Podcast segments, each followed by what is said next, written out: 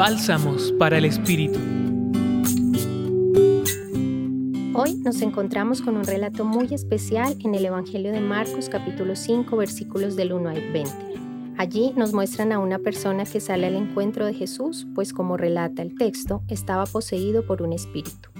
A este hombre, posiblemente su familia o el pueblo mismo en muchas ocasiones le habían encadenado, pero nuevamente él se liberaba.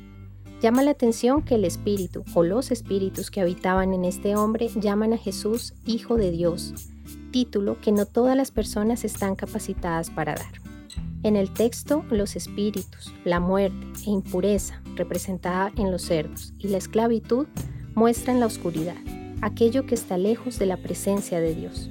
Allí está este hombre, quien va en búsqueda de Jesús al salir del sepulcro para encontrarse con Él y con su poder, el que se manifiesta al expulsar a todos los espíritus que se encontraban en el cuerpo de este hombre, pues su actuar y su mensaje no tienen límites.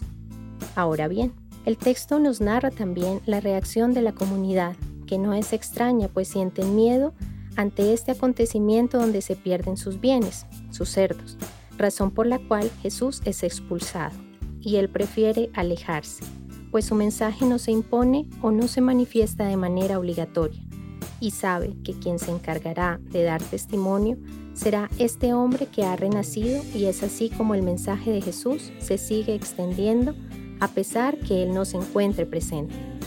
Si revisamos nuestra vida, serán incontables las ocasiones en las que Jesús se ha manifestado. Algunos momentos están muy presentes en la memoria, otros tal vez nos cueste recordar, pero en todos ellos nuestra vida se ha transformado. Así que la pregunta es, ¿hemos manifestado esa acción de Jesús a otros a través de la palabra y la acción? Los acompañó en la reflexión de hoy Julián Andrea Martínez Blanco, desde el Centro Pastoral San Francisco Javier de la Pontificia Universidad Javier. Escucha los bálsamos cada día entrando a la página web del Centro Pastoral y a javerianaestereo.com.